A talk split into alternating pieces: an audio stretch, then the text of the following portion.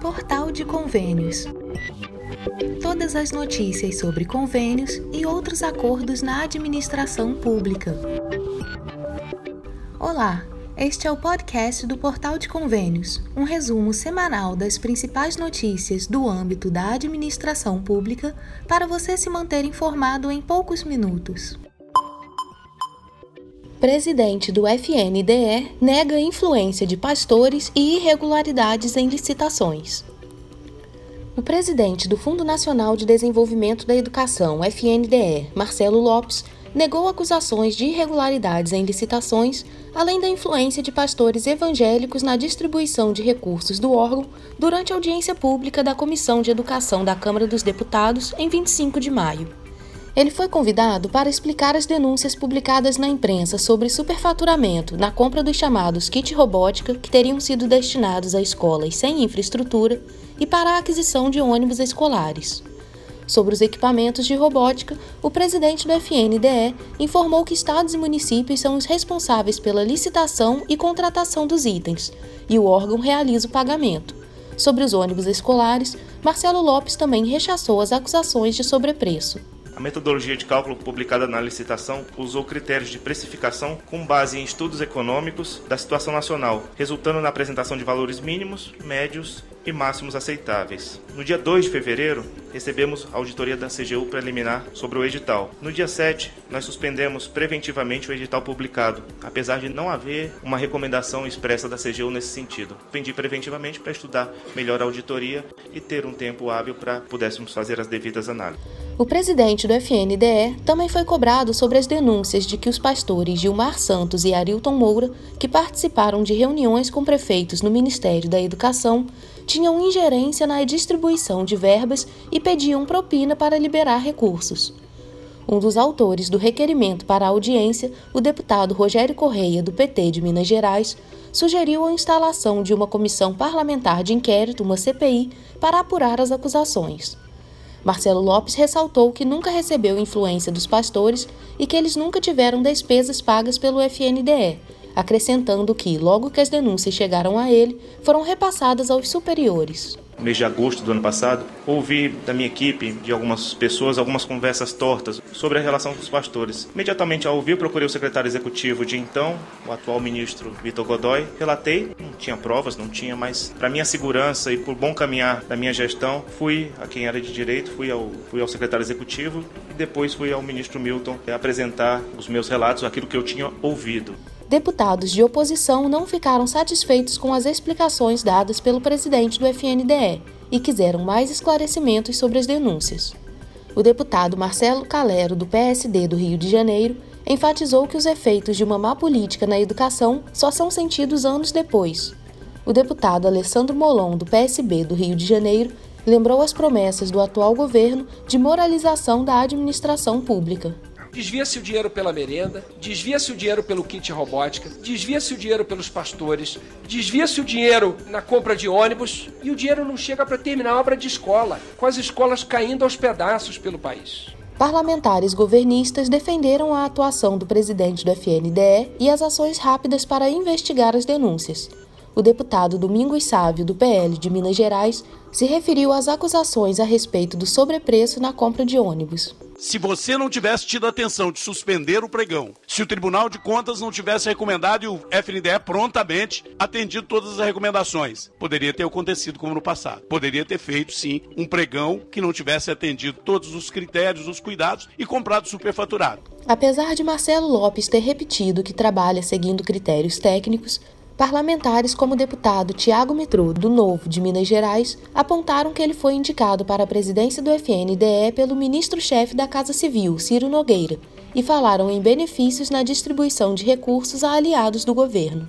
Me parece que a sua indicação não foi para atender uma demanda técnica, foi para atender necessidades políticas de lideranças que têm influência nesse governo, para que as suas bases eleitorais fossem beneficiadas em detrimento do restante da população brasileira. E o que eu pergunto então, presidente, é quais são as ações que o FNDE e a sua presidência têm tomado para que critérios técnicos de fato sejam tomados na destinação de recursos públicos? Na audiência, alguns parlamentares também reclamaram da dificuldade de fiscalizar a aplicação dos recursos e sugeriram mais transparência.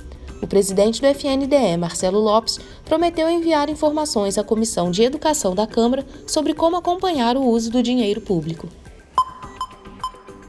FNDE prorroga prazo para renovação de contratos do FIES. Estudantes com contratos do Fundo de Financiamento Estudantil, o FIES, firmados até o final de 2017, têm novo prazo para realizar o aditamento de seus financiamentos no primeiro semestre de 2022. O governo federal, por meio do Fundo Nacional de Desenvolvimento da Educação, o FNDE, prorrogou o período de renovação para 30 de junho, o mesmo prazo vale para pedidos de transferência integral de curso ou de instituição de ensino e para solicitação de dilatação do prazo de utilização do financiamento. A portaria que estabeleceu a nova data foi publicada na sexta-feira, 27 de maio, no Diário Oficial da União. O período foi estendido para garantir que todos os estudantes possam realizar seus aditamentos. Os contratos do FIES devem ser renovados a cada semestre, o pedido de aditamento é feito inicialmente pela Comissão Permanente de Supervisão e Atendimento da Instituição de Ensino Superior e, em seguida, os alunos devem validar as informações inseridas no Sistema Informatizado do FIES, o CIS-FIES. No caso de aditamento não simplificado, quando há alteração nas cláusulas do contrato, como mudança de fiador, por exemplo, o estudante precisa levar a documentação comprobatória ao agente financeiro para finalizar a renovação. Já nos aditamentos simplificados, a renovação é formalizada a partir da validação do beneficiário no sistema. Os contratos do novo FIES, concedidos a partir de 2018, têm cronograma definido pela Caixa Econômica Federal. Programa Calha Norte inspeciona obras em 26 municípios de Rondônia. A comitiva do programa Calha Norte, o PCN, do Ministério da Defesa, inspecionou 57 obras de infraestrutura e 16 convênios de bens que resultaram na aquisição de veículos, equipamentos e implementos agrícolas entregues a 26 municípios de Rondônia. Entre os dias 30 de maio e 3 de junho, também foram vistoriadas duas obras no município de Lábrea, no Amazonas. Os investimentos somam 86 milhões de reais as vistorias incluem projetos de escolas municipais, praças, pontes, calçadas, campos de futebol, pavimentações, drenagens, eletrificações, quadras esportivas, centro comercial, iluminação pública, bem como veículos de carga geral, trator agrícola, caminhonetes, equipamentos de construção, entre outros. O diretor do PCN, general Biratã Pote, destacou a importância das vistorias das obras e a verificação dos equipamentos adquiridos. Segundo ele, o programa tem hoje 44 engenheiros trabalhando para que as obras sejam entregues o mais cedo possível. Ele afirma que esse é o propósito do PCN, fazer o convênio andar rápido, de modo que a política pública seja entregue mais cedo possível à população que precisa. O PCN tem a missão de contribuir para a manutenção da soberania nacional, a integridade territorial e a promoção do desenvolvimento ordenado e sustentável em sua área de atuação, atualmente com 619 municípios em 10 estados, priorizando a execução de obras de infraestrutura em municípios pequenos, distantes dos centros urbanos, contribuindo assim com o desenvolvimento da Amazônia Legal. O presidente da Associação Rondoniense de Municípios, Célio Lang, ressaltou que o Estado está com a infraestrutura em desenvolvimento Segundo ele, o PCN tem atendido muito com infraestrutura, pavimentação, construções, escolas, hospitais, postos de saúde e também equipamentos agrícolas. Ele afirmou que Rondônia é um estado forte na agricultura familiar e também no agronegócio, e o Ministério tem equipado as prefeituras. Disse ainda que com certeza o programa é uma força muito grande para a região norte. Nas vistorias de inspeção, equipes técnicas do Ministério da Defesa conferem se os empreendimentos estão em conformidade com os projetos. Engenheiros técnicos e supervisores do PCN vistoriam todas as obras presencialmente. Nos últimos cinco anos, o programa celebrou 708 convênios com o Estado de Rondônia em um investimento em políticas públicas de cerca de 590 milhões de reais. Reajuste nos planos de saúde impacta 8 milhões de beneficiários. A Agência Nacional de Saúde Suplementar, a ANS, aprovou um reajuste de 15,5% nos planos de saúde individuais e familiares no dia 26 de maio. Conforme levantamento da ANS, este é o maior aumento desde o início da série histórica em 2000. Antes, o maior índice registrado havia sido de 13,57% em 2016. A Associação Brasileira de Planos de Saúde, a Abrange, considera que os aumentos ocorreram por conta da retomada dos atendimentos adiados no ano anterior durante a pandemia e a segunda onda da Covid-19, que foi muito maior do que a primeira, que pesaram no custo das despesas médico-hospitalares em 2021. O reajuste será aplicado aos planos médico-hospitalares com aniversário no período de maio de 2022 a abril de 2023, contratados a partir de janeiro de 1999 ou que foram adaptados à nova legislação, de acordo com a ANS, em média 8 milhões de beneficiários serão impactados com esse novo reajuste.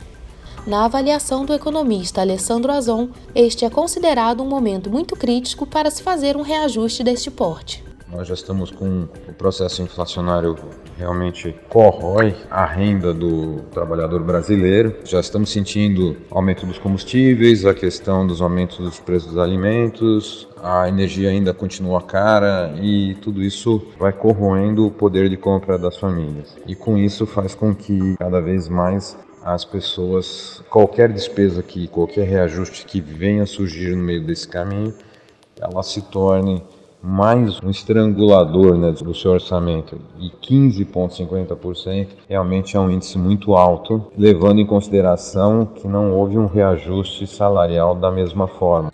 Segundo o economista, o impacto pode ser grande para as famílias, que teriam como alternativa cancelar os planos de saúde para estabilizar o orçamento familiar. O reajuste anual é calculado com base nas variações das despesas com atendimento aos beneficiários, intensidade de utilização dos planos pelos clientes e inflação medida pelo Índice de Preços ao Consumidor Amplo, o IPCA. Após o cálculo e a definição do índice pela ANS, o reajuste é aplicado pelas operadoras a partir da data de aniversário do contrato, ou seja, no mês de contratação do plano. Novas regras para o registro em cartórios foram aprovadas pelo Congresso. A Câmara dos Deputados aprovou na terça-feira, 31 de maio, a medida provisória 1085 de 2021, que estabelece novas regras para o registro de títulos em cartórios, disciplinando um sistema eletrônico desses registros com conexão entre todos os ofícios do país. O sistema centralizado estava previsto desde 2009 na Lei 11.977 de 2009 e permitirá a prática de atos e negócios jurídicos com o envio de documentos, títulos e certidões em formato eletrônico, inclusive de forma centralizada. É o chamado Sistema Eletrônico dos Registros Públicos, SERP, que conectará as bases de dados de todos os tipos de cartórios e será implantado e gerenciado pelos oficiais de registros públicos de todo o país por meio de uma entidade civil de direito privado sem fins lucrativos. Essa entidade seguirá a regulamentação da Corregedoria do Conselho Nacional de Justiça, o CNJ, órgão ao qual a Constituição atribuiu a competência para regular os serviços cartoriais.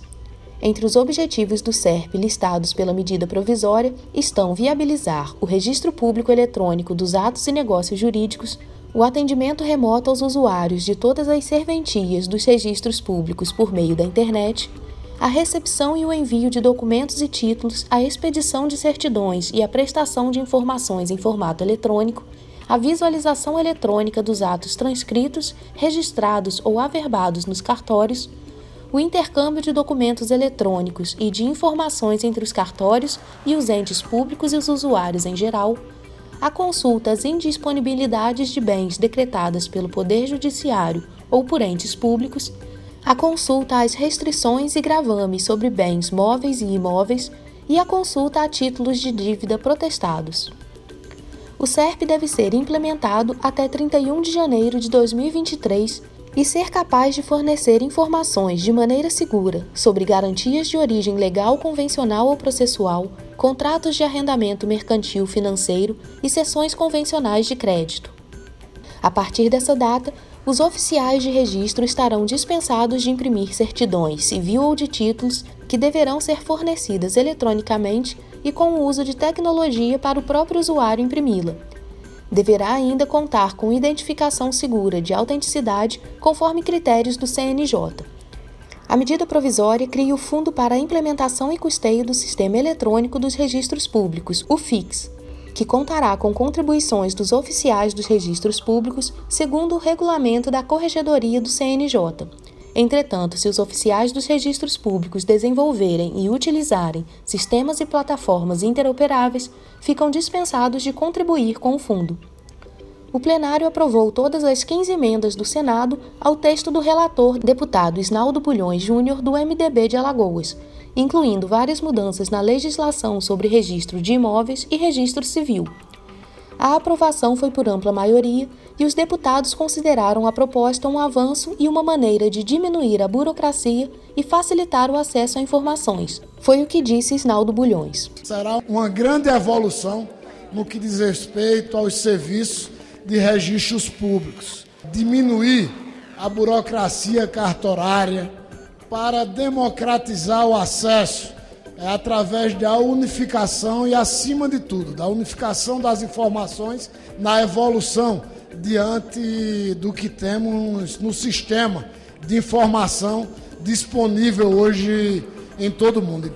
Foram mantidas pela Câmara, por exemplo, alterações do Senado na legislação sobre incorporação imobiliária, uso capião, promessa de compra e venda e registro de contratos de aluguéis. Também foi acrescentada na lista de gratuidades o registro de transferência de direito real ao beneficiário de projetos de assentamentos rurais promovidos pelo INCRA. O Senado também equiparou atividades dos tabeliães a de leiloeiros. A MP prevê ainda regras para recepção, armazenamento e envio de documentos, títulos e certidões de maneira eletrônica pelos cartórios, Exige, por exemplo, proteção aos dados, mas permite o compartilhamento das informações entre os cartórios e o acesso a órgãos como Receita Federal, Sistema Integrado de Recuperação de Ativos e instituições financeiras.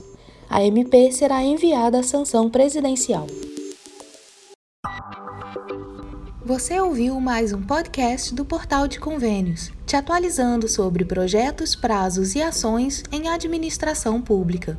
Continue se informando em nosso site portalconvênios.com. Até a próxima!